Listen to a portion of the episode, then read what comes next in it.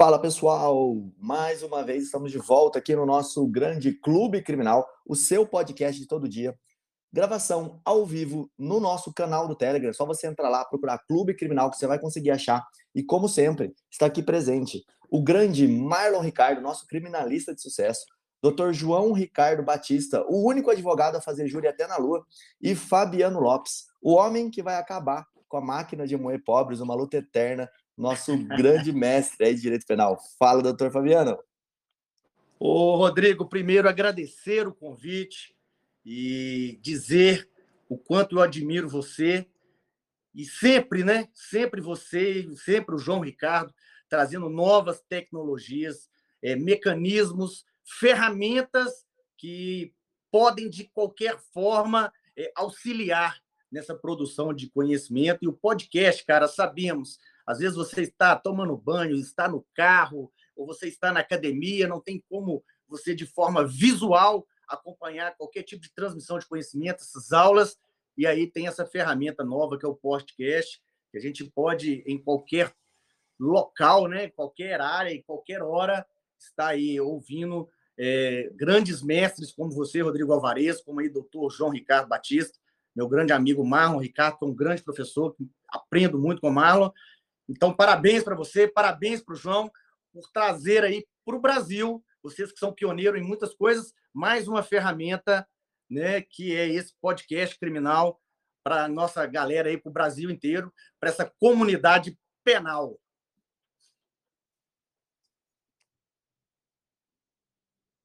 Opa, show de bola. Epa, meu microfone está desligando aqui automaticamente, mas vamos lá. Nosso, nosso programa de hoje aqui, então a gente vai falar sobre inscrição de testemunhas. É, João Ricardo, tá na área aí? Quer dar um alôzinho inicial? Estou ouvindo aqui, estou otimizando o meu tempo, estou a caminho de um compromisso, mas sempre, sempre estamos nós aqui ao meio-dia, junto com todos os ouvintes. Hoje, com um convidado especial, o doutor Fabiano Lopes, meu parceiro, meu irmão, está junto conosco na Deep Web Criminal, nossos alunos bem sabem. E ao lado sempre Rodrigo Alvarez e Marlon Ricardo. Estamos nós aqui mais um dia, nosso Clube Criminal, nosso encontro diário ao meio-dia, horário de Brasília. E logo na segunda metade do nosso encontro, temos o nosso café criminal, que é aquele momento depois do almoço, a gente bate aquele papo e você pode participar ao vivo conosco. Desde já peço a todos para que mandem o link, compartilhem esse nosso Clube Criminal que acontece ao vivo com os amigos e também uh, o link do Spotify, onde você pode ver todos os replays. Já temos aí mais de 10 episódios. Show de bola. Esse aqui é o episódio número 11. Vamos começar então a entrar aqui no tema. Fabiano Lopes, qual que é assim aquela dica bombástica, aquele primeiro ponto que a pessoa tem que prestar atenção na hora que a gente fala sobre o tema inquirição de testemunha? Primeira coisa que te vem na cabeça que você fala assim, cara, tem que começar por aqui. Bom, é, primeiro lembrar, né, Rodrigo, que estamos falando de cross-examination, estamos falando de direct examination, estamos falando aí desse artigo 212 do Código de Processo Penal, estamos falando dessas, dessas técnicas que foram criadas pelos alemães e foram absorvidas, de certa forma, pelos americanos, pelos ingleses, na common law, e esse sistema acusatório que veio a derrubar aquele fatídico exame, aquele sistema presidencial, onde o advogado e também o um membro do Ministério Público tinham que fazer as perguntas para o presidente ali, para o magistrado, e elas eram é, refeitas para as testemunhas. E com esse novo sistema, esse sistema acusatório, com esse artigo 212, com as técnicas de cross-examination, essas técnicas de inquirição, é, veio a mudar e a contribuir e eu digo mais, Rodrigo, que é ali, é na inquirição, é, é nesse momento cruzado, né? A gente sabe que é aquele exame direto feito de quem arrola testemunha para testemunha, e logo depois esse exame cruzado, aonde nós vamos contrapor né, o que foi dito daquela testemunha para o seu examinador original, ou seja, aquele examinador direto, né, sendo na maioria dos casos, ali o Ministério Público, a testemunha de acusação, talvez seja o ponto é, mais epidérmico né, dessa, dessa inquirição. Então, já digo, de cara, que o ponto mais importante e já trazendo a baila aí também, a teoria dos jogos, é conhecer o seu adversário a fundo. Quem é seu adversário? Primeiro, no caso em tela, o Ministério Público, né? Aí é, o Rodrigo até falou aí a máquina de moer pobres, mas no bom sentido.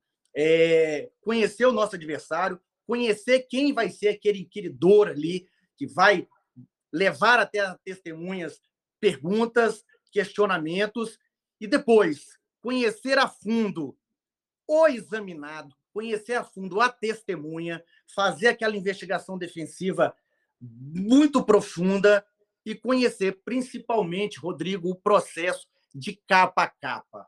É, sabemos que o Ministério Público, é, em uma instrução, naquele dia marcado, não tem só a audiência nossa, né? nós, advogados, marcado lá 13 horas, 14 horas, audiência de instrução. Sabemos que aquele inquiridor, que aquele membro do Ministério Público, terá diversas audiências. E ele não conhece todos os processos a fundo, mas nós, advogados criminalistas, que trabalhamos de forma artesanal, temos que chegar lá e conhecer o processo a fundo, de capa a capa, letra por letra, item por item.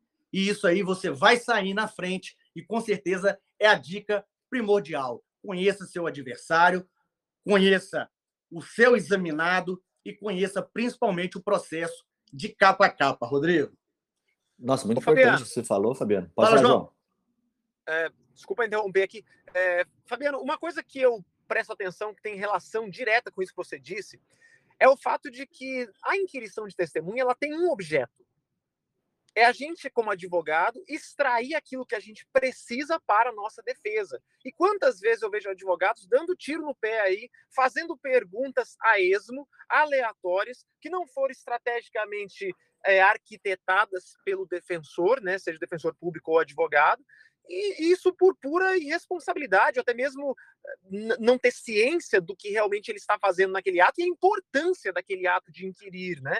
Então, conhecer do processo e além de conhecer, para além do conhecimento do processo, saber o que se faz e para que se faz é, a, a, cada uma das perguntas, qual o objetivo a ser alcançado. E eu acho que uma inquirição real que faz valer o cross-examination, faz valer o, o, o artigo 212 do CPP, é aquela que aquela onde a parte ela investiga e alcança os objetivos nas quais, dos quais ela propôs antes mesmo da audiência, né?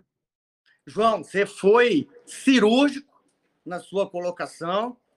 Acrescento mais dentro do brilhantismo que você acabou de dizer, que acabou de pontuar, é que é muito clichê, escutamos muitas pessoas dizer e repetir a todo instante que jamais, em hipótese alguma, devemos perguntar, inquirir, examinar perguntas ao qual não sabemos a resposta. Isso é clichê, todo mundo diz, mas na prática não vemos isso. Vimos advogados que não, lê, não leram o processo, não conhecem o examinado. Se no caso de policial, ele é condutor, ele é motorista, ele está ali para fazer a segurança. No caso de funcionários públicos, no caso de testemunhas oculares, né? eles chegam ali, fazem perguntas que eles não sabem a resposta e por puro pura falta de zelo processual, João Ricardo. Presta atenção, você que é um cara do júri, você que é um cara de plenário, você senta ali, a testemunha senta, o Ministério Público começa a inquirir, e você, João Ricardo, que é um grande tribuno, que eu já ladeei por diversas vezes em plenário, faz isso com muito brilhantismo, que é aquela testemunha, quando chega a ponto de sentar no plenário do Tribunal do Júri, ela já deu depoimento em sede de delegacia, em sede de inquérito, ela já deu depoimentos em sede de sumário de culpa e ela está ali, talvez pela terceira vez, dando depoimento dela em sede de plenário do Tribunal do Júri. A surpresa naquele momento ali é muito difícil. O advogado que leu todos os depoimentos, todos os depoimentos, ele sabe a per... a... qual pergunta vai fazer e qual resposta ele vai receber.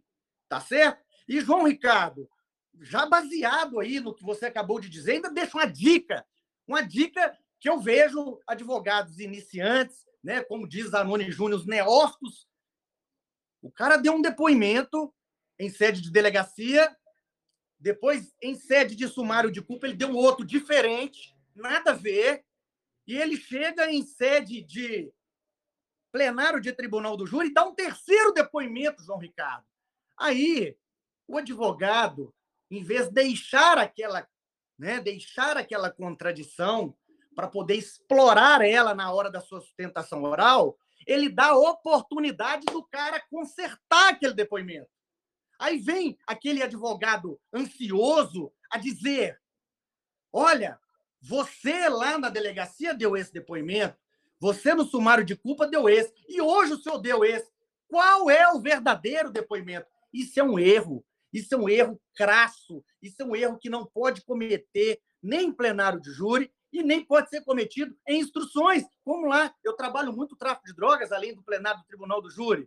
Se houve a contradição, eu não dou oportunidade para aquela testemunha consertar, dizer qual é a verdade, qual é a mentira, qual é a contradição. Não. Se houve a contradição, trabalhe essa contradição. Ou em sede de alegações finais, olha, aquele disse isso, aquele disse diferente. Então, ali eu diminuí a presunção de veracidade no caso de condutores, né? É, de funcionários públicos. Agora, no caso de plenário de tribunal do júri, sendo ou não sendo é, é, policiais, sendo ou não sendo funcionários públicos, sendo testemunhas oculares, houve contradição? Trabalhe essa contradição na sua sustentação. Não dê a oportunidade da correção, porque se ele corrigir, o promotor de justiça vai poder falar, vai poder, na sua sustentação ou nas suas alegações, dizer que ele foi firme em dizer qual era o ponto de vista dele. E isso a gente não deixa acontecer. João Ricardo está com a palavra. Olha, excepcional. Acho que deu uma cortadinha ali no, no João. Deixa eu aproveitar aqui para fazer a minha interrupção. Opa. Ô, Fabiano. Ah, o João é... voltou. Voltou, João? Então vai. É, o João deve estar com um sinal ruim. Vai lá, Rodrigo. Ele deve, estar, deve estar no carro, depois o João fala. Tá desligado. É, ô, Fabiano, o, quando você falou uma coisa, foi, nossa, foi perfeito para mim, e é uma coisa que eu faço muito, que eu acho que é, encaixa com o que você falou de maneira brilhante aí, que é o seguinte, pessoal, o promotor, presta atenção que ele vai ter várias audiências no mesmo dia. E o que acontece? Ele vai conhecer muito mais o processo que ele mesmo denunciou. E normalmente os promotores trabalham em dois nas varas criminais, ou às vezes até em substituição. Então o que você faz? Você vai estar tá lá na audiência de instrução. Primeira coisa, você vai olhar quem foi o promotor que assinou a denúncia. Porque se for o mesmo, ele vai ter um conhecimento um pouco maior, porque foi ele já olhou, já examinou uma vez. Se a denúncia não foi dele, ele normalmente vai ter um conhecimento menor. Claro que tem exceção, claro que tem promotor que vai estudar tudo bonitinho. Mas como que eu vejo na prática acontecer dia após dia? Eles têm um relatório preparado pela assessoria, marcando assim mais ou menos o que a testemunha falou, mais ou menos o que ele tem que olhar de importante, mas não vai conhecer o processo a fundo. Afinal de contas, ele vai ter ali 10 audiências, seis audiências no mesmo dia. É difícil. Ele vai conhecer mais aquele processo que ele assinou a denúncia. Então, dá uma olhada na denúncia. Se não foi o cara que assinou, você vai conhecer muito mais que ele do processo, tá? Então, já vá sabendo disso. E o segundo ponto que o Fabiano colocou agora, que é, assim, fantástico, é essa partezinha final que você estava falando agora, Fabiano, do, é, de, você não, não... de não oportunizar a testemunha consertar a sua contradição. Isso, exato. É que eu estava lembrando do caso que aconteceu comigo ontem. Ontem aconteceu isso. A testemunha ela testemunha ocular e ela contava uma história lá na polícia. E quando eu estava inquirindo ela agora aqui na instrução, ela contou outra completamente diferente, mais favorável à vítima. E mudou fatos assim que daria até para pedir, se ela não fosse informante, daria até para pedir um depois a abertura de processo de, é, de um crime é, dela lá de, de, de falso testemunho. De falso testemunho. Tá fugindo hoje as coisas cabeça. Bom, de falso testemunho. É, então, importantíssimos, Fabiano. Bom, Rodrigo, é... não sei se o João tá aí. Tá aí, João? Tô aqui, mas o meu telefone está desligando o microfone automaticamente. Vamos ver se eu consigo falar. Olha só, um ponto que tem relação direta com isso que o Fabiano falou, que é muito importante. O advogado tem que entender na hora da inquisição que não é o reconhecimento da mentira por parte da própria testemunha que vai fazer a sua prova, a prova testemunhal ser crível. Quantas vezes eu vejo advogados errando? Ele quer, ele quer exaurir a prova testemunhal até a testemunha reconhecer que estava mentindo ou que se contradisse em algum momento. Peraí, o juiz não é otário, não é besta. E quando eu digo juiz, lê-se inclusive juiz leigo do tribunal do júri. Por quê? Poxa, perguntas retóricas, muitas vezes, elas funcionam, elas atingem seus objetivos de uma maneira muito mais eficiente para um jurado que sabe avaliar qual a, o nível de credibilidade, o nível de certeza das afirmações dessas testemunhas. Se a testemunha se contradiz o tempo inteiro, se você tem uma história testemunhal dos depoimentos dessa testemunha que desde a sede de sede de delegacia prestou vários depoimentos e esses depoimentos destoaram com a verdade, seja de forma absoluta ou mínima, é lá que o advogado vai extrair dessa, dessa testemunha os possíveis é, é, momentos de contradição com perguntas retóricas depois num júri ou até mesmo em alegações finais para mostrar para o juiz, seja quem for, juiz togado ou juiz leigo, que aquela testemunha não tem uma credibilidade suficiente a ser aceita como prova para lastrear um édito condenatório. Aí que está sacado. O advogado tem que ser sagaz. Muitas vezes o advogado ele não ele esquece de defender o cliente dele para provar a contradição ou mentira da testemunha. O foco principal, o objetivo do advogado é buscar elementos para lastrear as, a, as teses defensivas e não para provar que a testemunha mente ou não. Pois é, João, sensacional. E é, e é, é nessa, nesse diapasão, João Ricardo, que o advogado ele deve se pontuar. Ele deve entender que as perguntas são no sentido de buscar a contradição, de trazer a veracidade ou de trazer a mentira. Se você já conseguiu trazer essa mentira à baila, jamais oportunize ele a consertar essa mentira dita ou essa inverdade para ficar mais bonito. Então, não. Seja um advogado sagaz, explore, trabalhe com essa inverdade ou com essa contradição de vários depoimentos na sua sustentação oral. Peça lá seu auxiliar que esteja com você no criminal do, do tribunal do júri para que marque, porque é tudo filmado. Né? Você vai para o tribunal do júri, vai para as audiências, é tudo filmado, é tudo colhido. Então você explore isso na sustentação. Olha o que ele disse aqui, olha o que ele disse nesse momento, olha esse terceiro momento. Ele não diz a verdade. Ele não diz a verdade. Mas se você oportunizar ele a consertar né, aquela inverdade que ele fez, ele vai consertar, ele vai trazer à baila um, um, um, talvez uma quarta, uma quarta possibilidade. Mas, enfim, não dê essa oportunidade. Não seja neófito, não seja juvenil, não seja escoteiro. Trabalhe o procedimento de maneira técnica. E, Rodrigo, olha, inquirição é uma arte. É uma arte. O cross-examination é uma arte o Direct Examination é uma arte. E dentro dessa arte, Rodrigo, dessas artes, é melhor dizendo, eu, eu quero deixar uma outra grande dica para todo mundo que está aí, o pessoal do podcast, essa, essa ferramenta sensacional que, que vocês estão trazendo à baila aí da comunidade penal e criminal do Brasil. Rodrigo Alvarez, João Ricardo Batista, Marlon Ricardo, que está aí. Pessoal, a inquirição naquele primeiro momento, sabe? Porque o que, que acontece? O que, que é o exame direto? Promotor de justiça, procurador, fazendo os seus questionamentos, examinando diretamente para ali o seu examinado testemunha de acusação.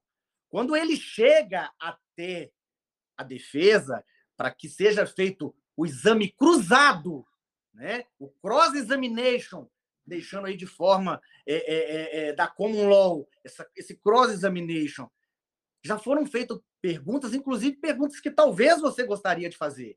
Só que nós não podemos repetir perguntas. E o advogado tem que ficar muito atento com isso, e mesmo porque é desagradável quando você faz uma pergunta, seu cliente lá, dentro da sala de audiência, o juiz, doutor, presta atenção na audiência, essa pergunta já foi feita, indefiro. Então, não passe por isso, preste atenção, largue telefone celular desligado em audiência ou no silencioso se você precisar dele para alguma outra coisa. Mas, galera, presta atenção. Olha a dica do Fabiano Lopes para vocês.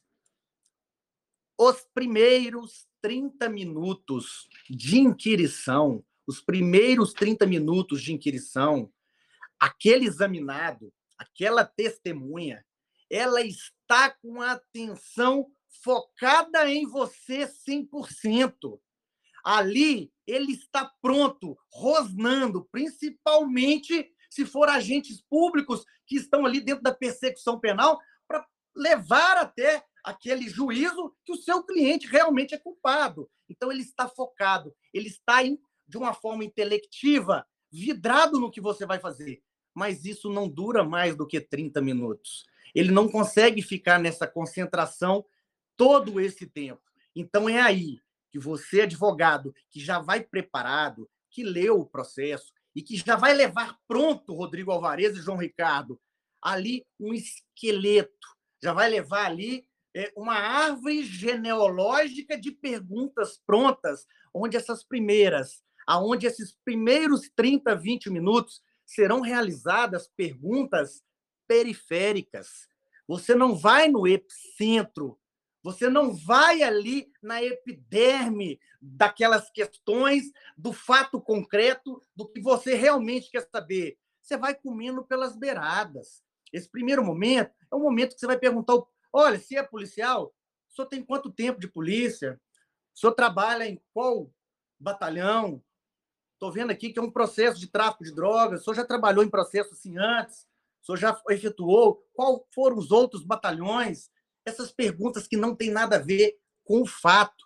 Porque quando você começar a fazer a pergunta central, aquela pergunta que você quer tirar, quer abstrair ali daquele examinado, daquela testemunha, realmente, no caso de tráfico de drogas, por exemplo, nós sabemos que 99% são condenados pela presunção de veracidade dos condutores, não pela materialidade da droga e sim por essa presunção de veracidade, e que você quer diminuir, e que você quer trazer à baila, no mínimo, no mínimo, uma dúvida.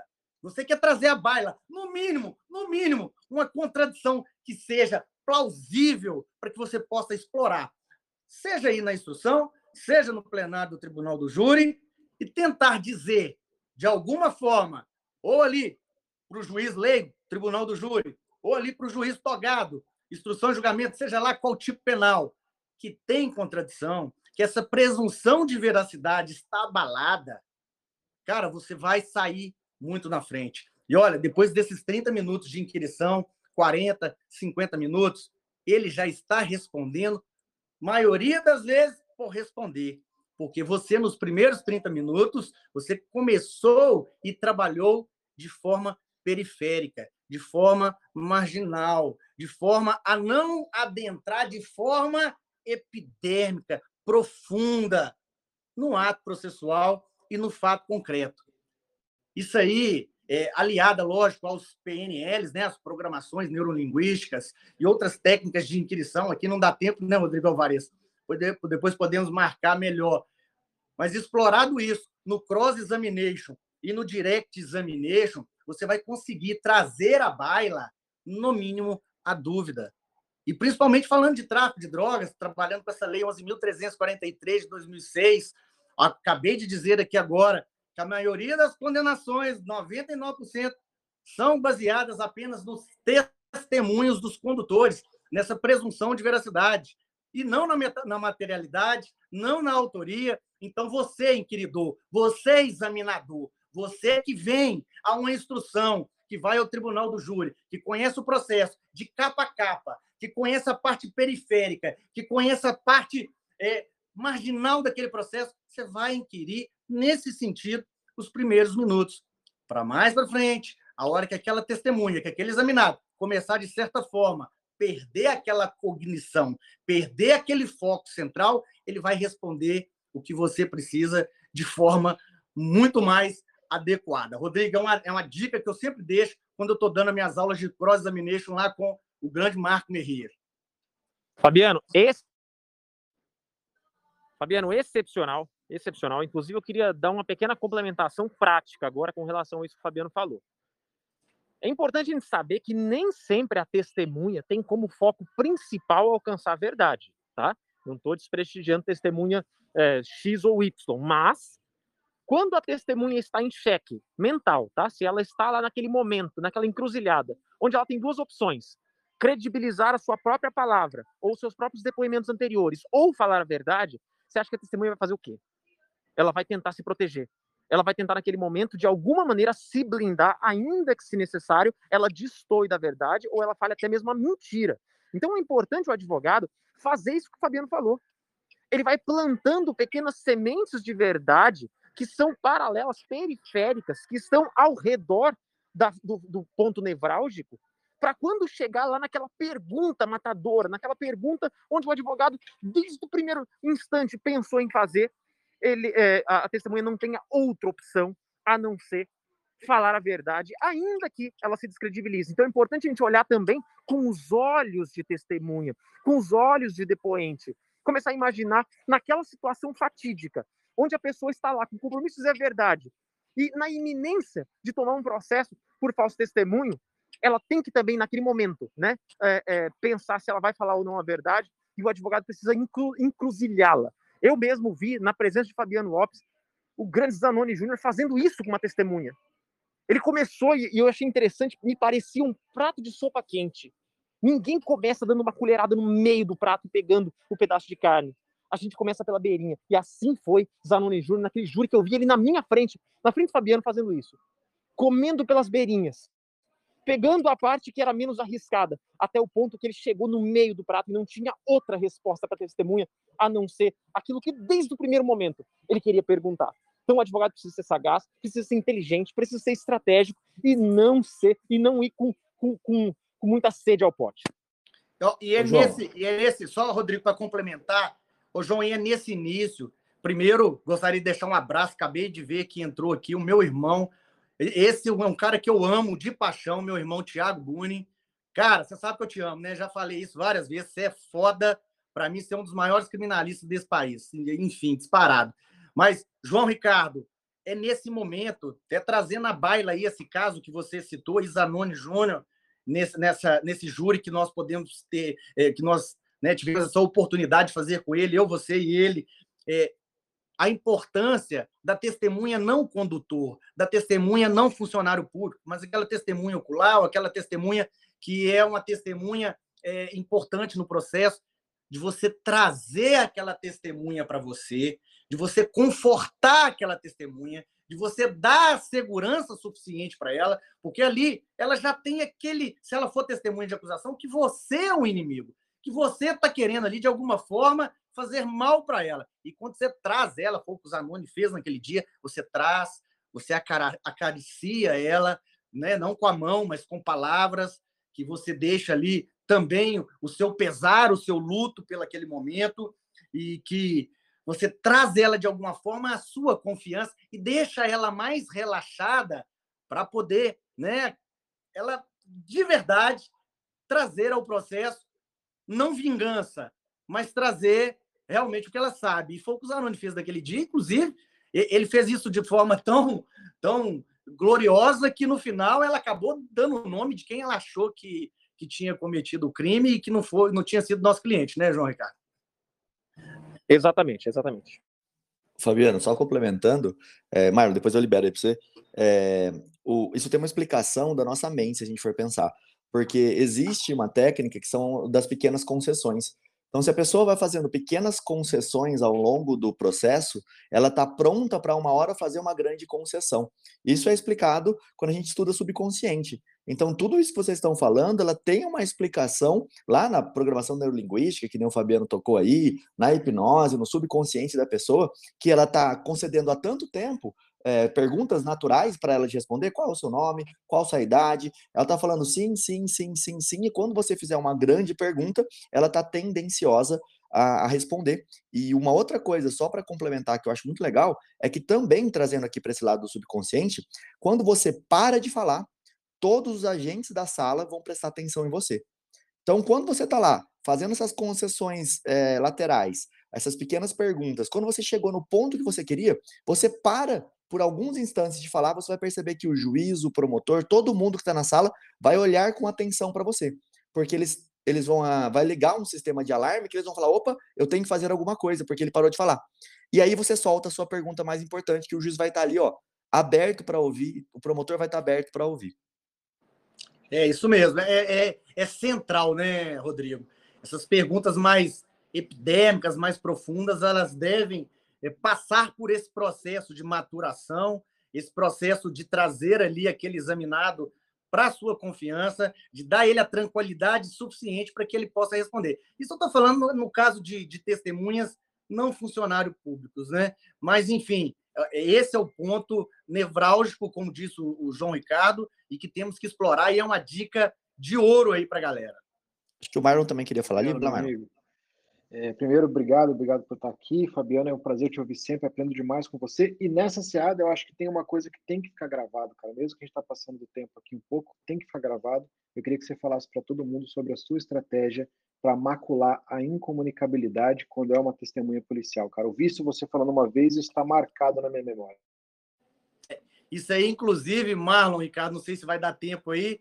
É, isso aí, inclusive, foi eu fui alvo aí de algumas pessoas no Brasil, não sei quem foi, que pegou aquela live que eu fiz com você, falando sobre esse ponto, e desmembrou e falando que o Fabiano Lopes, o maior inimigo da PM do Brasil, porque eu trabalho de forma técnica e que eu trabalho de forma a trazer a verdade processual. Enfim, não fica por aí, né, Marlon Ricardo? O que a gente faz é trabalhar com técnicas. Eu só sei que quem fez isso deu tiro no pé, porque depois eu arrumei um monte de parceiros querendo fazer audiência junto comigo para a gente aplicar as técnicas. Mas, enfim, vamos tocando. Rodrigo, dá tempo de falar aí o que o Marlon pediu? Bora, cara. Manda ver. Tá. Galera, o negócio é o seguinte. Quando estamos fazendo inquirição, principalmente de funcionários públicos, condutores, sejam lá de qual instituição seja, se a sua inquirição está muito pesada, se você tem provas visuais a ser trazidas à baila, se você tem provas de iCloud, de Herb, de GPS, eh, provas essas que desmistificam eh, essa presunção de veracidade trazida ali aquela instrução, isso é com certeza absoluta. Vai, o Marlon já viu, já falei, já, o João já sabe que isso é Deep Web, aquela testemunha, aquele examinado, ele vai sair daquela instrução vai sair da sala e vai direto no coleguinha para dizer: olha, um advogado lá dentro me perguntou um monte de coisa, eu não sabia responder nada. Então ele vai perguntar isso, aquilo e aquilo outro. Só que para combater isso, nós temos duas formas, e está aí no artigo 210, que é da incomunicabilidade das testemunhas. Né? E o parágrafo único diz que se você perceber que lá fora, no corredor de audiências, as testemunhas estão juntas, você pode requerer ao magistrado que ele consiga, se vira, se vire ali para poder arrumar uma sala para que, que aquelas testemunhas possam ficar lá separadas. Se isso não acontecer, se você quiser usar a técnica, inquira. Inquira de forma técnica, inquira de forma profissional, porque aquela testemunha, ao sair de lá, depois de ser inquiridas por uma hora ou mais, vai dizer ao seu coleguinha lá fora tudo que aconteceu na audiência lá dentro. Deixa alguém filmando lá fora, porque vai acontecer, e na hora que a segunda e a terceira entrar, você só vai levar a baila ali para o magistrado, pedir excelência pela ordem. Gostaria que o senhor é, perguntasse à testemunha que acabou de sentar se ela teve contato pessoal com a testemunha que acabou de sair dessa sala. Só que está tudo filmado por você. Quem estava lá fora já até te mandou a imagem pelo WhatsApp. Então, é infalível. O juiz vai ter que dispensar as outras duas testemunhas, porque houve contaminação, houve ali é, a incomunicabilidade, conforme o artigo 210 CAPT. Então, quem quiser utilizar dessa técnica, dá certo, é infalível, mas para isso acontecer, primeiro tem que aprender a inquirir, tem que aprender a ser um bom inquiridor, tem que ser um bom examinador, conhecer a testemunha, conhecer o processo e conhecer os seus adversários. Fabiano, só uma coisa que eu queria falar aqui é que hoje em dia, com essa audiência virtual, quando você for ouvir um policial, alguma coisa assim, você tem que perguntar. Uma das perguntas que você vai fazer é aonde você está depondo, qual é o local físico que você está. Porque se ele falar, tô no batalhão 22, e o próximo policial falar, tô no batalhão 22, você tem que ficar muito esperto com o tempo que demorou para um entrar na sala e para o outro entrar na sala, porque não tem como estar tá lá presente. Agora, se ele está um na casa dele e o outro no outro lugar, a única forma de comunicação é por WhatsApp, né? Pode falar, Fabiano. É, eu digo que se tratando de audiências virtuais, é, eu tenho por hábito de pedir que aquele examinado, aquela testemunha, Oh, gente, vocês desculpem eu chamar de examinado, é porque no cross-examination a gente chama testemunha de examinado, justamente porque eu entendo que examinar é, é, é muito mais importante do que você é, inquirir uma testemunha. Quando você examina, é porque você está sabendo o que você está fazendo. Mas, enfim, é, eu sempre peço aquele examinado que está ali, aquela testemunha que está ali, que ela vire de, em 360 graus para me ver a sala e o local que ela está. E eu sempre requeiro ao magistrado que ela só saia dessa sala quando o outro entrar, tá? É uma técnica que eu utilizo e que dá certo. Isso quando, igual o Rodrigo está falando aí, quando eles se encontram no mesmo, é, é, na mesma instituição lá, na mesma sala, no mesmo local. Perfeito, tá certo, Fabiano. Rodrigo? Perfeito. É, essa última questão eu achei muito perfeita e é muito fácil de fazer. Falar assim, olha, excelência, eu vou pedir para ele desligar a câmera somente quando a outra testemunha é, entrar aqui na sala, a outra testemunha policial. Para que Cara, ele saia perfeito. da sala, ele saia da sala só a hora que eu estiver de forma visual vendo as duas. Uma entrou, a outra saiu. Perfeito. E pessoal, só acrescentando ao que o Fabiano falou aqui, é, essas são técnicas legais, porque se o policial ele não lembra da ocorrência, e é natural que ele não lembre pelo volume e quantidade que eles atendem, o que ele tem que fazer quando ele chega na frente do juiz? Falar, excelência, eu li o boletim de ocorrência, consegui me recordar do que está ali. Além disso, eu não lembro. Ele tem que falar isso. Se ele começa a dar o depoimento dele, colocando como se ele lembrasse de tudo, é natural que eu aperte, que eu pergunte, para ver se ele realmente está lembrando ou se ele esqueceu pelo decurso do tempo. Isso não tem nada de ilegal, de contrário a ninguém. A gente só quer que tudo seja feito da forma. Ah, mas é injusto que o policial lembre do fato depois de dois anos de ocorrência. Não, não é injusto. Se ele está ali depondo, ele vai falar: Excelência, eu não lembro, não é obrigação dele ter memória de elefante. Mas ele tem que ser claro quando ele não lembra. Sim, isso é muito importante. E, e já na, na, nesse diapasão que você acabou de dizer aí agora, Rodrigo, o artigo 213, né, que vem logo depois aí desse cross-examination, dessa, desse, desse sistema acusatório que vem à baila também nesse artigo 212, o artigo 213, ele vem falar que o juiz não pode permitir também é, é, que as testemunhas manifestem suas apreciações pessoais. Isso acontece muito em audiência. Né? O, geralmente, o promotor de justiça despreparado, aquele que não leu o processo e muito menos está preocupado com aquele processo, só ele geralmente se preocupa com processos né, de mídia, mas esses processos comuns, eles não conhecem o processo e pede né, que aquela testemunha ela narre tudo o que aconteceu. Ou seja, ela não inquire, ela pede, ela pede narrativa. E dentro dessas narrativas, você vê aí que alguns condutores eles começam a fazer apreciações pessoais. Eu, eu acho, eu penso, né, na minha opinião. Então, o juiz ele tem que impedir isso, e se não impedir, você, advogado, tem que levantar a mão pela ordem e pedir o, o, o magistrado ali né, que indefira esses tipos de manifestação ali na instrução. Isso tudo também faz parte ali da inquirição, porque logo após você vai fazer o cruzado. E para fazer o cruzado, o exame direto tem que ser feito de forma legal, como preceitua aí no nosso Código de Processo Penal, artigo 212 213. Fabiano, o Ministério Público começou a pergunta. Pela sua experiência, é, é automático o meu pela ordem. Minha mão levanta junto com a pergunta dele. É. Sim, e perguntar, por exemplo, ele era agressivo? Isso aí também é pergunta para psicólogo, não para testemunha. Testemunha não tem capacidade de aferir se a pessoa é agressiva ou não.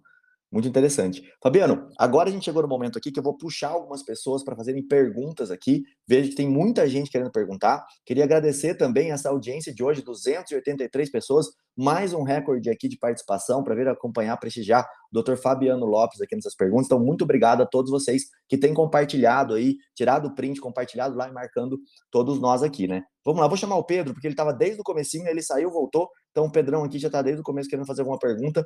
Vou liberar para ele, só lembrando que, pessoal, evita contar todo o caso prático, ou então uma apresentação muito demorada. Pode aí falar seu nome, onde você atua, e depois já fazer sua pergunta, tá bom? É, Pedro, eu já permiti você a falar. Você quiser só tocar na tela aí para você liberar o seu som. Bom dia, doutores. Bom dia a todos os colegas. Sou Pedro, jovem advogado aqui de Aracaju, Sergipe. E queria fazer uma pergunta para o doutor Fabiano.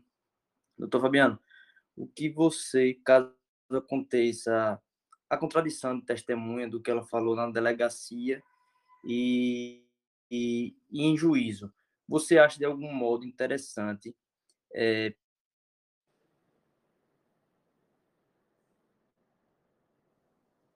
Pedro, Rodrigo, deu uma cortadinha. Deu uma cortada é. aí. Pedir que o juiz, nesse momento, advirta novamente é, da, da ocorrência que aquela testemunha poderá estar incorrendo no crime de falso testemunho.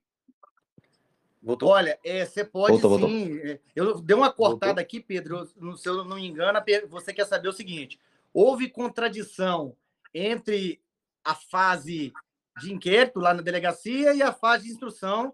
E você está querendo saber se a gente pode é, solicitar, requerer o magistrado ali que seja feito, é, seja instaurado ali um inquérito para apurar ali aquele falso testemunho, é isso? Perfeito. Se de alguma forma vale a pena. Ó, pode valer a pena. Eu não faço pelo seguinte: eu estou interessado ali naquele momento, Pedro, é na contradição. Se ele já né, trouxe aí a baila a contradição, eu já vou explorar, se for tribunal do júri, com, com ali na minha sustentação, ali com o conselho de sentença. Vou demonstrar e vou mostrar aonde está é, é, a contradição, né, feita tanto em inquérito como instrução ou em plenário de tribunal do júri, e vou demonstrar que a presunção ali de veracidade foi diminuída e que existe ali no mínimo dúvida, e se houver dúvida, né, os ensinamentos processuais é que na dúvida, em dúvida pro réu, né, está lá no artigo 386. Mas enfim, você pode sim, se você achar que aquela testemunha venha prejudicar, ela pode sim, é, você pode sim requerer, o juiz pode fazer isso até de ofício, se ele quiser, né? Ele pode fazer até de ofício. Mas... Oi? Tem uma sacada minha que eu faço no júri, agora falando na condição de tribuno, é, que eu acho que é importante nessa situação de eventual crime de falso testemunho. Primeiro, quem julga é o meu juiz leigo, é o jurado. Então, às vezes, para o jurado é muito importante eu mostrar lá na audiência aquele vídeo onde eu peço para o juiz o reconhecimento da, da, da, conduta delitiva do falso testemunho e o juiz adverte a testemunha, fala: olha, o senhor vai ser processado por falso testemunho e o senhor tem até a sentença para se retratar, sob pena de incorrer na, nas, nas penas desse crime. Poxa, imagina o efeito visual de convencimento, a credibilidade que essa testemunha passaria a ter. Nenhuma, né? Se não bastasse só eu pedir o falso testemunho, mas o juiz já aconteceu várias vezes comigo, o próprio juiz advertia a testemunha. E às vezes essa testemunha é a única que traz um, um, um depoimento favorável ao meu cliente. Então eu utilizo não no sentido de punir, de punir a testemunha, mas de usar esse esse endosso magistral do magistrado lá na minha sustentação no plenário do júri, quando eu vejo que é cabível, é claro. Ô, João, Sim, é, a, pergunta único... do Pedro, a pergunta do Pedro foi só no sentido se a gente solicita e faz esse requerimento ao magistrado que seja ali instaurado né, um procedimento é, de abertura de um inquérito para apurar esse falso testemunho, ou se a gente deixa passar batido e trabalha esse, essa contradição em alegações e em plenário Tribunal do Júri. Eu confesso que eu, depende muito do caso concreto, tá, Pedro? Depende muito do caso concreto, o que está sendo tratado ali naquele processo, mas pode sim ter a possibilidade ali de eu fazer esse requerimento principalmente né, se essa mentira for uma mentira que venha trazer qualquer tipo de prejuízo. Né? Mas, enfim, esse é caso concreto, caso a caso, Pedro, é bem artesanal a advocacia criminal. E também a gente tem que tomar cuidado e olhar para a cara e para o jeitão do juiz que está ali. Porque se a pergunta do Pedro fosse no sentido de que é, será que eu peço para que o juiz advirta a testemunha no momento em que ela está depondo que ela está é, sobre o, o compromisso de dizer a verdade? Tem muito juiz que no segundo seguinte vai falar para você, é, doutor, ele já está advertido desde o começo, continua a sua pergunta. Então você tem que ver como é que está o ânimo do juiz ali, porque você pode tomar essa invertida do juiz. Verdade, verdade. Por isso que eu falo que é o caso concreto, né? É caso a caso, é trabalhar de forma artesanal, não fazer aí uma receita de bolo para ir em audiência, porque cada caso é um caso. Sim, e normalmente fazer o que o Fabiano falou é incrível. Você vai dando mais corda, mais corda, mais corda, e deixa o cara se enrolar o máximo que ele for, que for possível, porque às vezes até o juiz sozinho já fala para cortar aquilo ali, ele já fala assim: olha, eu quero lembrar que você está sobre o compromisso, já aconteceu várias vezes comigo também, essa outra situação. Eu vou chamar aqui a Melina agora, que estava aqui também querendo perguntar, sempre participa aqui com a gente, doutora Melina Maciel, tá com a palavra aí, doutora. Se quiser só apertar o botão, liberar aí o microfone para poder fazer sua pergunta. Boa tarde, colegas. Melina, aqui de Campina Grande. Então, uma das perguntas já foi respondida. Eu gostaria de saber se isso também vale para o policial que foi responsável pela escuta, pela interceptação telefônica, para eu poder arrolá-lo como testemunha e também garantir essa incomunicabilidade com eles. E a segunda pergunta, quando é menor de idade, eu ouvi doutor Rodrigo, num, num, num rápido vídeo no Instagram, dizendo que a pergunta é diferente, não é direta, é indireta, vai para o juiz, o juiz pergunta a, a, ao adolescente. Aí, neste caso, como é que é, funciona o, o Direct Examination? Obrigada. Bom, doutora Melina, obrigado por estar aqui, por, por prestigiar né, esses, esses doutos advogados que estão aqui. Mas, enfim, é, são situações diferentes e são procedimentos processuais diferentes também, né, Melina? Nós temos aí, no caso, você citou o ECA, nós temos também é, é, procedimentos onde o menor ele é vítima e nós temos procedimentos onde o menor ele ali está sendo acusado de ter cometido ali no, no, um ato infracional. Então, é, depende muito, depende muito do procedimento, mas nessa questão, é, por exemplo, se você for trabalhar com crimes aonde o menor ele é vítima, né? E, e, você precisa de fazer uma inquirição desse menor que é vítima. Como funciona?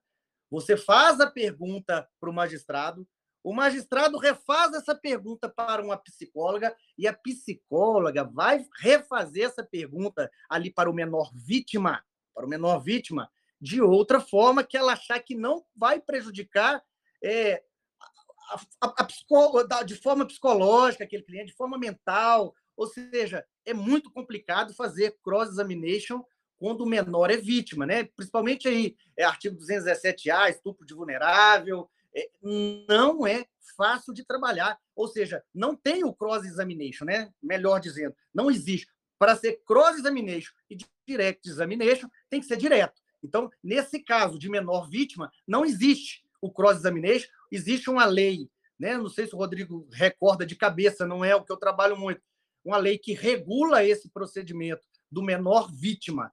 Então, não se usa o cross-examination nesse procedimento. Eu não lembro qual que foi a segunda pergunta, Rodrigo. Com relação à possibilidade de, de, se, de se arrolar aquela pessoa, o policial que foi responsável pela interceptação telefônica e tal. Sim, sim. É, na verdade, você você deve arrolar esse policial. E se você não arrolar, 99,999% das vezes, esse policial que fez a interceptação, esse policial que ficou lá degravando todas as conversas, ele já vai ser né, de, intimado pelo Ministério Público, não tenha dúvidas. Mas se não for, você intime, desde que o testemunho dessa pessoa seja importante para o processo, seja importante para a defesa, seja importante para o seu cliente. Por exemplo, nós temos um grande, um grande problema processual. Existem interceptações telefônicas que duram dois anos. Quando você pede acesso a essas interceptações telefônicas, tem um tera de informação, dois teras de informação. Se você se multiplicar por 10, você vai gastar aí seis, oito meses para escutar e degravar tudo. Né? E acaba esse procedimento, junta-se o processo, as interceptações, as degravações que são importantes para né, a parte acusatória e o juiz cita seu cliente, dá ele 10 dias para fazer defesa prévia, resposta à acusação, e você tem 10 dias para escutar um tera, dois teras. E aí, você vai arrolar aquele policial sem você ter escutado um tera, dois teras de interceptações telefônicas? Então não é assim que funciona. Então vai depender. Eu vou arrolar se tiver importância processual. Vou arrolar se for importante para a defesa. Vou rolar se for importante para o meu cliente. Você tem que saber o seguinte: esses 10 dias você não faz defesa prévia. Esses 10 dias você não faz resposta à acusação. Você vai pedir ao magistrado que seja convertido em diligências e que, pelo princípio da proporcionalidade, você tem que ter um prazo mais dilatado, que os 10 dias são insuficientes. E até por paridade de armas. O Ministério Público tem dois anos. Você vai ter dez dias para analisar, analisar ali um tera de interceptação telefônica. E você quer intimar esse cara que degravou e que degravou com interesse policial, que que degravou com interesse acusatório. Você vai trazer esse cara à baila se o próprio Ministério Público não intimou? Então, assim, é como eu disse para o Pedro agora, é artesanal. Você tem que conhecer de capa a capa para saber se é interessante, se não é interessante. Né? Hoje nós temos aí tanto o Sombra, né, que é um dos dispositivos que faz essa interceptação, que faz esse espelhamento, e nós temos o Guardião. O Guardião, por exemplo, e o Sombra, se você peticionar essa mesma petição pedindo dilação de prazo, essa mesma petição que você transforma em diligência, você pode solicitar que o sistema guardião ou sombra ele passe para você só o que foi captado do terminal do seu cliente, que é interessado para você. Né? Você ganha tempo, você ganha é, é, formas de conseguir combater de forma a paridade de armas ser, no mínimo, né, parecida. Porque igual vai nunca, sabemos. Em dois anos, eles acusam. Em dez dias, você faz uma defesa prévia. Então, Melina, Espero ter respondido, mas assim, isso aí dá debate assim para dois dias de, de, de, podcast. Show de bola, perfeito. Fabiana, acho que eu fiz um vídeo é, falando sobre a escuta especializada e o depoimento especial, que você, que você citou aí, tá? Por isso que ela estava ah, perguntando. Tem uma lei específica que eu procurei aqui na internet que eu também não lembrava, 13.431, que vai falar sobre os procedimentos ali. Aí é, dá para fazer também um podcast só para falar de depoimento especial aqui. Sim. Deixa, deixa eu puxar mais um aqui. Vou puxar. Deixa eu ver aqui. A Rosane que está pedindo. Melina, depois um você me fala se eu conseguir te responder. Espero que, que sim. A Rosane Mariano está aqui. Rosane, se você quiser abrir o teu áudio aí também fazer sua pergunta.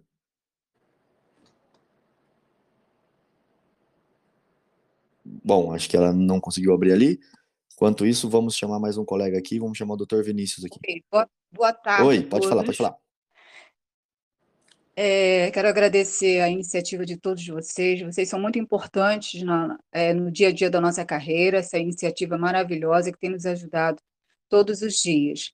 É, eu gostaria de é, voltar um pouquinho à questão da, da testemunha, né, que diz uma inverdade, e no sentido de que é, dependendo do caso, doutor Fabiano, né, a verdade, a pergunta é para o doutor Fabiano, dependendo da situação, não seria realmente mais interessante é, deixar a coisa correr para que se tire proveito no final é, em relação a essas inverdades, tendo em vista que se eu digo para o juiz, excelência, a testemunha não está falando a verdade, e o juiz pro, provavelmente vai dizer, olha, mas ele já foi alertado de que ele tem que dizer a verdade. Isso não dá uma oportunidade para que a testemunha venha se retratar e, de repente, eu perco a oportunidade de tirar proveito dessa, dessa inverdade para desqualificar ou não desqualificar, mas é, tirar a credibilidade da testemunha? Rosane, primeiro, muito obrigado é, é um prazer estar aqui falando com Vossa Excelência. É sempre muito bom estar aqui discutindo assuntos tão interessantes da nossa advocacia criminal. Mas, enfim, eu até já, já falei sobre isso, né? Falei com o Pedro, inclusive falei que a advocacia criminal é artesanal, né? Que é casa a casa. Inclusive, diz que eu, na maioria das vezes, eu não trabalhava com esse, com esse, com essa técnica, né? De pedir ali é, para que o magistrado é, advirta sobre o falso testemunho ou que seja instaurado qualquer tipo de procedimento investigatório para apurar o falso testemunho, porque eu penso, como você disse aí agora, eu gosto de trabalhar as inverdades em momentos oportunos.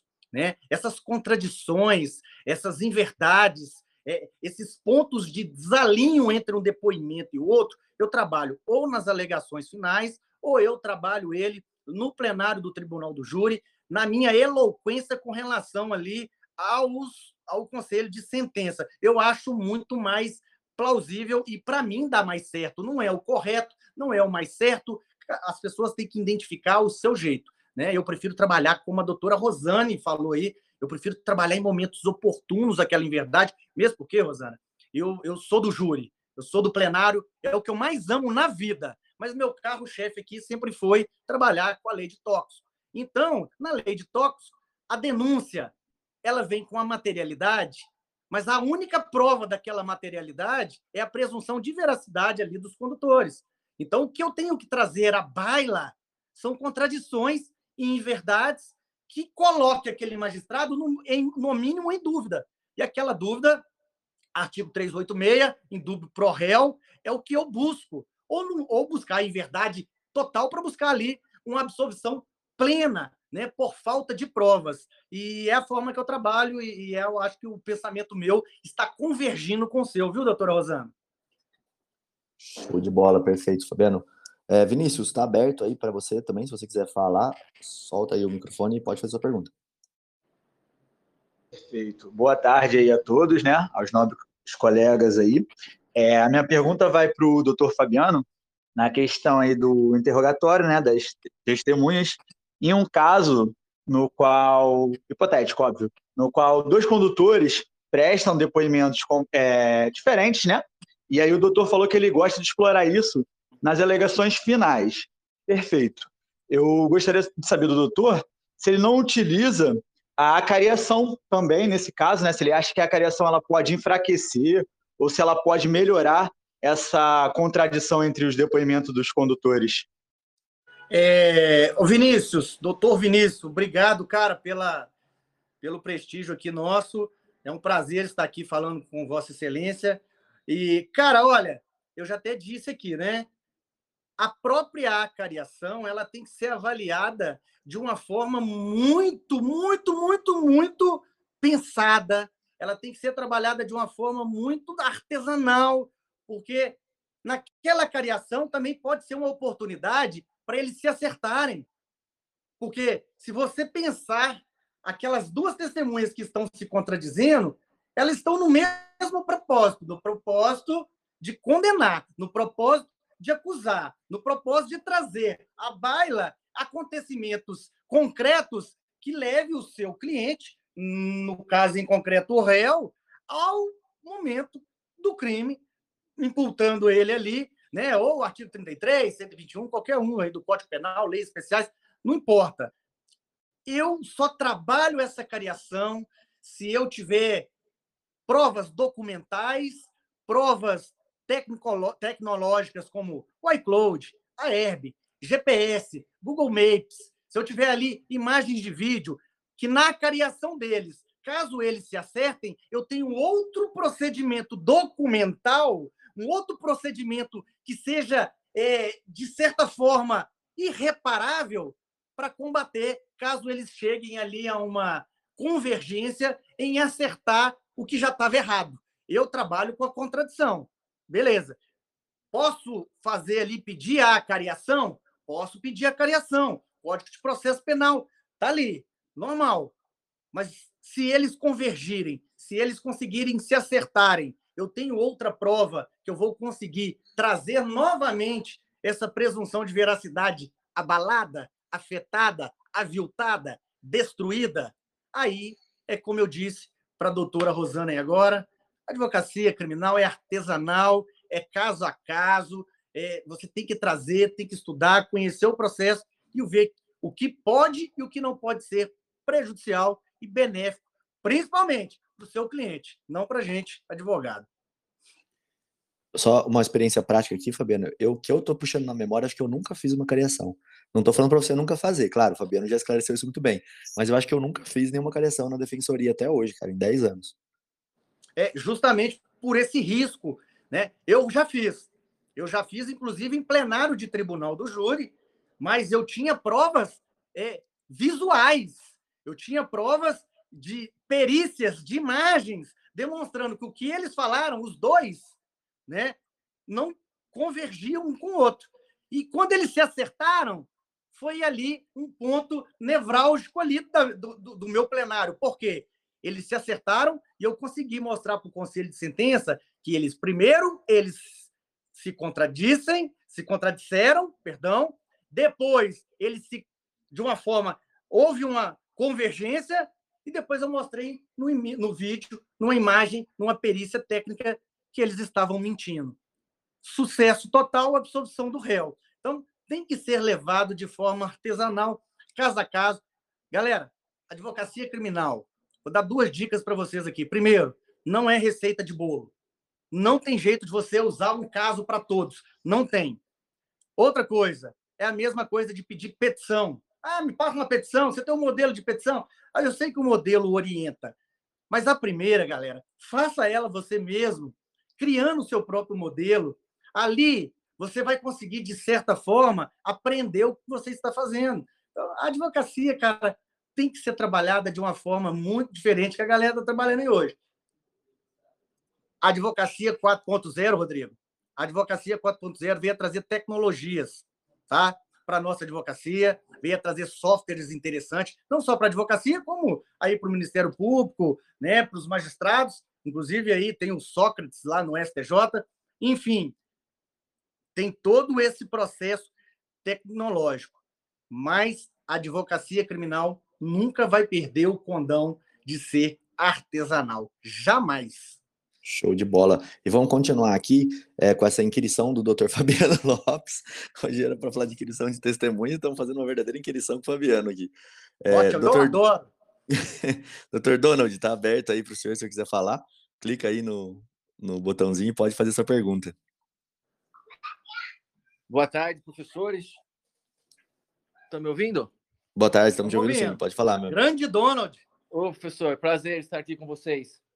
Sobre a testemunha, principalmente em comunicabilidade, se era interessante peticionar com antecedência para que os policiais é, estiverem, forem até o batalhão para ser ouvido e ter o acompanhamento de um oficial de justiça para garantir, para preservar isso. Você está escutando minhas lives, né, Donald? Já troca umas figurinhas. Sempre, né, doutor? Sempre, né? Tem que andar com os monstros. Claro, claro, é uma dica sensacional. Já falo nas minhas lives, inclusive nas lives com o professor Marco Merri, o bruxo, que a gente tem feito lives toda segunda só com relação ao cross-examination, inquirição de testemunha. E sim, tá?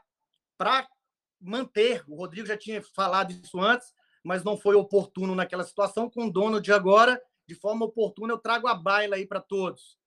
Peticionem ao juízo solicitando que, se a audiência for realizada em batalhões de polícias militares, em delegacias de polícia civil federal, que seja deslocado até esse local um oficial de justiça para que esse oficial de justiça faça a preservação do artigo 210 do Código de Processo Penal, para que ele possa garantir que houve a incomunicabilidade das testemunhas. E mais, além de mandar o oficial de justiça para lá, de peticionar nesse sentido, ainda faça aquela técnica que eu e o Rodrigo acabamos de falar aqui agora. Giro 360 e só entra um, só sai um quando entra outro. Aí fica fino, aí fica técnico, aí fica perfeito. Você vai conseguir fazer o seu trabalho como um advogado de primeiro escalão, pode ter certeza. Donald, obrigado, meu irmão. Show de bola, tô falando. Beleza. Pessoal, é, eu acho ainda que tem algumas coisinhas que a gente pode fazer, claro, para pensando agora nesse mundo de videoconferência. Por exemplo, pedir para testemunha depor dentro do carro, que é um local mais fechado, porque a gente vê pessoas assim com filho no colo, criança gritando, passando, isso atrapalha bastante a testemunha prestar atenção, se ela for uma testemunha importante para você. Enfim, tem um batalhão de coisas para falar. Com certeza nós vamos trazer o Dr. Fabiano Lopes aqui muito mais vezes. Nesse momento eu queria te agradecer, Fabiano, por dispor aí do seu tempo para poder passar aqui no nosso podcast e queria abrir a palavra aí para você poder falar o que você quiser aí nesse momento de encerramento e muito obrigado, meu irmão. Pô, Rodrigo, cara, é momento agora só de agradecer, agradecer você, agradecer o nosso grande doutor João Ricardo Batista, o grande fenômeno do Tribunal do Júri de todos os tempos aí no nosso país, e dizer o tanto que vocês são importantes na minha vida e importantes na minha carreira.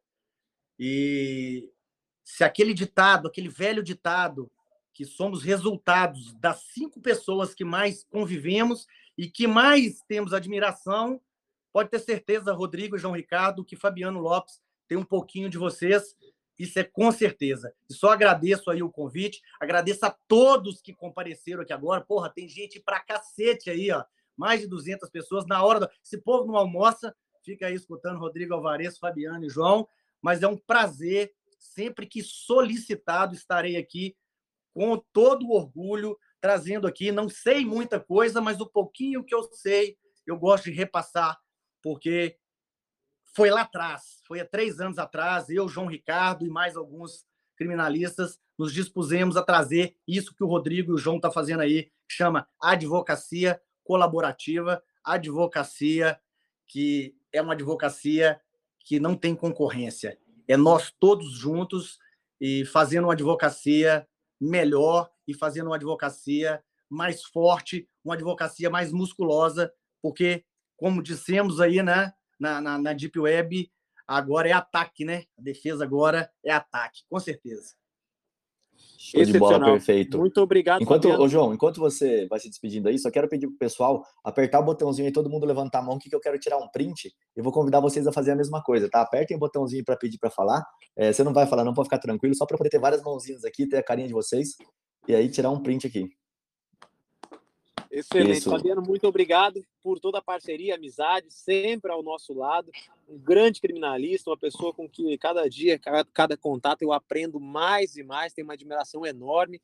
Tenho certeza que todos que estão aqui presentes estão muito gratos pelo seu tempo disponibilizado, pelo seu conhecimento. Fico muito feliz em saber que a advocacia criminal tem um ícone desse como você, é, nos, nos ladeando, encabeçando aí os movimentos em defesa da nossa advocacia criminal. Forte abraço a todos que estiveram conosco até esse momento final. É a presença de vocês que faz a beleza desse encontro diário, todo dia ao meio-dia. E espero vocês novamente amanhã aqui. Chamem os amigos, ajudem a divulgar para que a gente divida essas informações de extrema valia com todos os advogados que estejam realmente interessados no crescimento pessoal e na defesa integral dos seus clientes.